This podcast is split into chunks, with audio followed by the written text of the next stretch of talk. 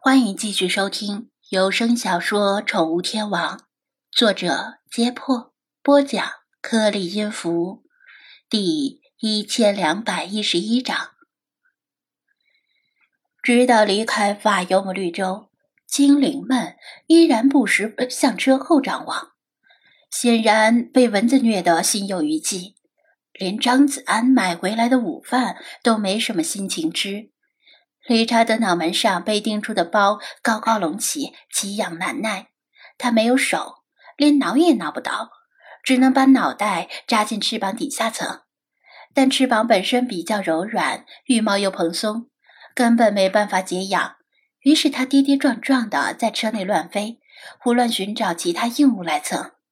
一会儿撞到车顶，一会儿撞到后座上，一会儿撞到仪表板上。一会儿又撞到了张子安，半刻也不消停。我说：“你这是抽羊角风呢？别挡住我视线，我还要开车呢。”他飞到张子安正前方，被他伸手拨开。快快帮本大爷挠一下，痒死本大爷了！累叉的叫道：“挠什么挠？忍一会儿就好了。”越挠越痒，再说我还要开车呢，腾不出手。张子安以自身经验出发，告诫道：“这大沙漠里哪还有别的车？闭着眼睛都能开，快，你痒死了，你痒死了！”理查德像醉汉一样在空中打着滚儿。老查见他实在痛苦，出言道。要不老查帮你挠一下？别，你们的爪子太尖，本大爷年纪轻轻还不想留地中海发型。理查德断然拒绝。张子安向老查递了个眼色，意思是看见没？这说明他还不够痒，但让他这么继续的折腾下去也不是个事儿。他扑腾的到处都落满了细小的粉绒雨，粉绒雨又掉落大量粉尘，所有鸽子和鹦鹉身上都生有粉绒雨。粉绒雨滋生的粉尘就像 PM 二点五一样，长期吸入对身体不好，特别是在这种封闭的环境内。很多长期养鸽子且不注意室内通风的人都有咳嗽的毛病。严重的甚至可能患上尘肺病，就是这种粉绒雨闹的。没办法，张子安把车停在路边，说道：“别扑腾了，给你脑门上抹点清凉油，一会儿就不痒了。”啊！理查德闻言大惊失色。前几天他刚忽悠几个埃及当地男人去把清凉油当印度神油用。没想到因果循环，报应不爽，大概是这招太损了，老天爷瞅他不顺眼，这么快就报应到他的头上了。你你是要谋财害命吗？这东西抹上会死鸟的！他尖声叫道：“没那么严重，我自己刚才抹了，没什么问题。”张子安打开。张子安打开盒子，用食指蘸了一点儿屎黄色的浓稠膏状液体，伸到理查德面前。理查德被浓烈的刺激性味道熏得连眼睛都睁不开，他想躲开，但身体被张子安握住了，只能在他手中扭动身体，反复挣扎，试图挣脱。啊！本大爷宁死不从。嗯。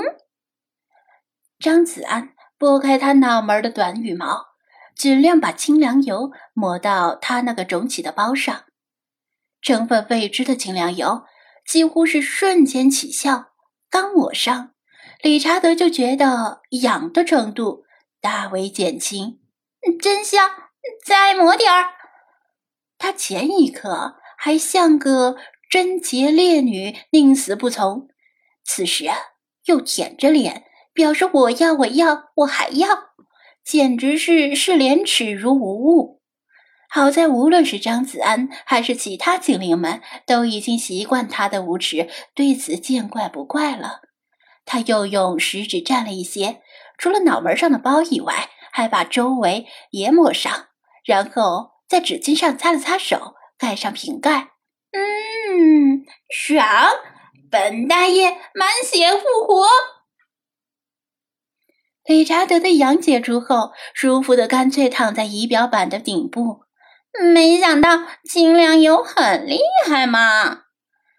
确实很厉害。下次啊，如果你敢捣蛋，我就用棉签蘸上浓浓的清凉油，塞进你的菊花里。张子安重新把车开上路，理查德浑身剧震。啊嘎，你也太狠了！十年修得同船渡，百年修得共枕眠。好歹咱俩也是睡过一个枕头的。你要是再瞎逼逼，我现在就塞！”张子安威胁道。理查德本着“好鸟不吃眼前亏”的原则，服软道：“好吧，好吧，那本大爷不说了，先眯一会儿。刚才折腾的太累，记住，十八分钟后，本大爷又是一只好鸟。”说完，他就躺在仪表板上呼呼大睡。子安。刚才那里为何多出如此多的蚊虫？老查问道。自从他们来到埃及，几乎没有遇到过蚊子。法尤姆绿洲的蚊子打了他们一个措手不及。张子安推测道：“蚊子喜欢水和潮湿的地方，纯沙漠地带呢，一般没有蚊子。蚊子都会聚集在沙漠中的绿洲。”像刚才的法尤姆绿洲拥有埃及最大的咸水湖加龙湖，而加龙湖虽然是咸水湖，但湖里不乏适应了咸水的鱼虾和藻类，因此呢，蚊子大量聚集在那里附近。原来如此，老查点头。吾等进入沙漠后，若是遇到绿洲，要小心提防才是。菲娜刚才太过狼狈，又不像老茶一样在乎，一直沉着脸没有说话。哼，本宫一时大意，才被宵小之徒所趁，这种事儿绝没有下次了。他咬牙切齿的说道。张子安倒是不以为然，刚才的事情已经证明了，就算你本事再大，也很难对付蚊子这种铺天盖地的小生物。难道你也要抹清凉油？他问道。菲娜鄙夷的斜了他一眼。本宫怎么可能抹那种东西？那你要是再遇到蚊子可怎么办？他又问。说起来，古埃及的时候没有文字吗？那个时候是怎么驱蚊的？菲娜把胸膛一挺，骄傲的说道。当然有文字，不过我们有办法。什么办法？张子安很好奇。难道古埃及人除了高超的数学、建筑学和天文学知识之外，还有丰富的生物知识？很简单，这是古埃及第六王朝的佩皮二世留下来的方法，可以上溯到四千两百年前。菲娜胸有成竹地说道：“佩皮二世发现，把蜂蜜抹到身边奴隶的身上，蚊子就会去叮奴隶，而不是叮他。”我操，这招真他妈损！你们不把奴隶当人呢？张子安闻言唏嘘不已。第四千两百年前，帮法老用肉身挡蚊子的奴隶惋惜。嗯。等一下，他突然回过味儿来，颤声说道：“你说这种事没有下次了？难道？”菲娜点头，抬爪指着他：“在下一个城镇，你去买些蜂蜜，带在自己的身上。”